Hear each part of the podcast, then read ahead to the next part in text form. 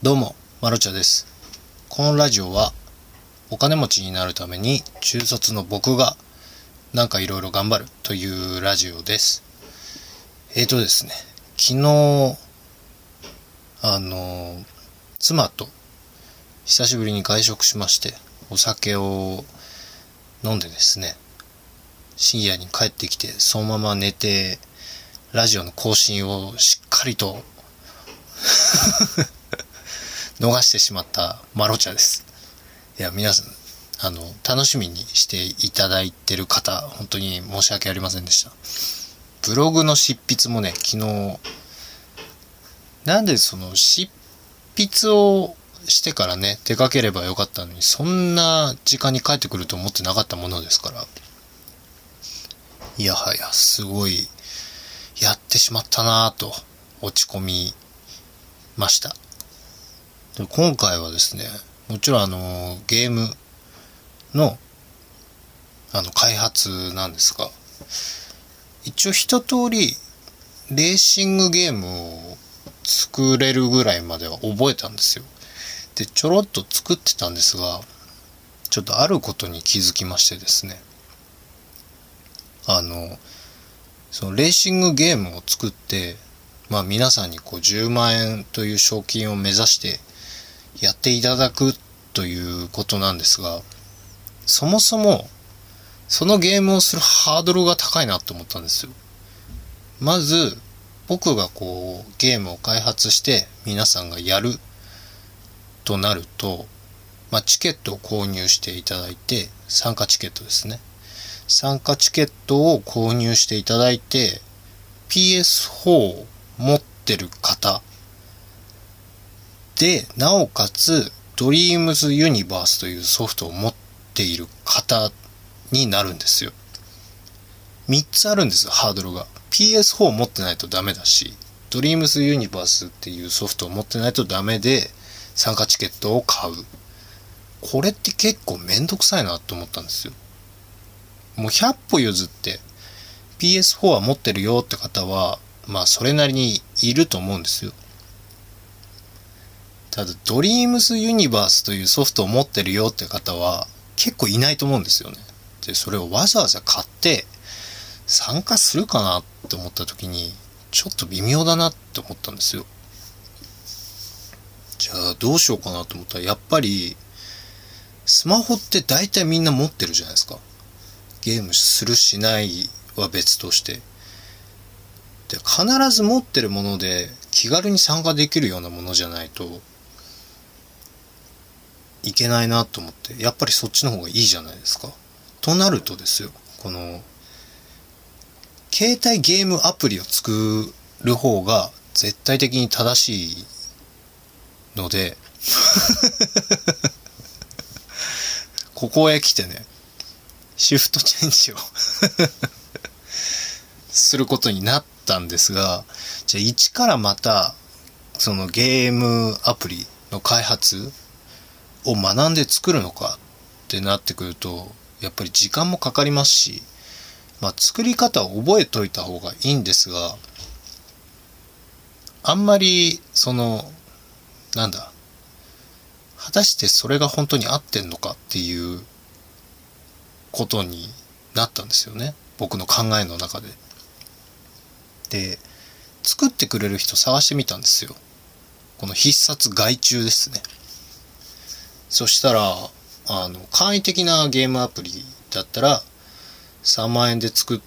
るよっていう人がいたんですよ。3万円だったら、全然お願いできる金額なんですよね。単純に日当1万円の仕事を3日間僕が今の仕事よりも多く仕事したらそれでゲームが作れてしまうっていう話じゃないですか。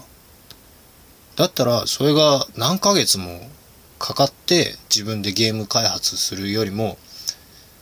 3万円お支払いしてその人が何週間か作ってる間に僕は3日間だけ仕事をすれば3万円は手に入るので3日間仕事しただけでゲームが作れるって言ったら絶対そっちの方がいいわけででそっちの方に切り替えました。結局、結局人に作ってもらうっていう。いや、でもこの考え方は、すごく自分の中でいいなって思ってて、やっぱり時間って大切なもので、人生って何だって言われるとやっぱり時間なんですよ。時間をいかにこう、コスパよく使うのか。人それぞれね、あの、残された時間は違いますが、与えられた時間は皆さん一緒なので、その、何ヶ月をゲーム開発の勉強に使うのか、もうとっとと外注して3日でそのお金を稼いでまた別のことをができる時間を作るのかって考えると、すごくね、これは明暗なんじゃないかと思いました。なので今、まだお願いしてる段階です。まだ何も決まってないんですが、これがどうなるかですよね。まあ、とりあえず、その3日分のお仕事は入れました。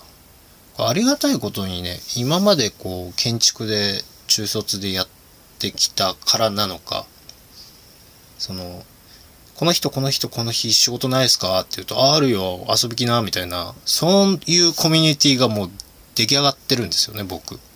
それはオフラインでやっぱやってたからこそ、できたことであって、なんかいろいろね、身になってきてるような気が最近しています。割とね、こう、通勤時間無駄だよなんてビジネス書で書いてありますが、別に今までやってきたことが全て無駄なわけじゃないじゃないですか。だからもしかしたらそういう使い方にシフトチェンジさせるのが、すごいなんかね、利口っぽい 感じがして、皆さんもね、なんか仕事する意味も出てくるじゃないですか。この3日間仕事したらゲーム開発ができるって思うと、がぜ仕事もやる気出ますし、やっぱ余白って必要なんですよね。僕、生活レベルをすごく下げてるんですよ。本当は今までこう、毎晩飲み歩いてたりとかして、まあ、月35万は欲しいなとかなってたんですけど、そういうの一切やめて、別のことに時間使ってたら、なんか月25万円でいいみたいな感じの生活になったんですよ。で、僕は全然その、動画編集とか覚えて、まあ、月5万とか稼げるようになったらもう5万で生活できるようなところに行っちゃえと思ってるんですよね。それこそ海外でもいいですし、島でもいいですし、さすがに Wi-Fi がね、つながるところだったら、正直どこでもいいなと思ってるんですけど、妻がね、やっぱそういう、なんだろう、どこでもいいっていうタイプじゃないので、しませんが、この生活水準を下げといて余白を作っとくと、あの、いざって時にプラスで働けることができるので、僕みたいに。3日間働いて、ゲームが作れるっていう、この余白があるからこそね、できることなので、生活水準を下げて、月の半分働いただけで生活ができるっていう状態を作ってしまえば、他のことにコミットができるっていう状態になるので、皆さんも余白を作ってみてはいかがでしょうか。なんかね、このポジショントークみたいになってしまったんですが、そんなつもり全然なくて、あの、結構いいですよっていう話ですね。生活レベルを下げる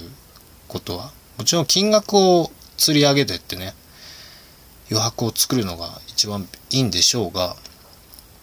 どうしてもお金を稼ぐってなると時間を使ってしまうことが多いので、もう生活自体を下げてしまうっていうのが一番楽ですよ。えっ、ー、と、私、マルチャ、Kindle で施設にいる君へという本を出版しております。最低価格99円です。こんな、あははって笑ってる僕の児童養護施設時代の話を本にしているので、また違った僕の顔が見れると思います。ぜひよろしくお願いいたします。それじゃあこの辺でマロチでした。バイバイ。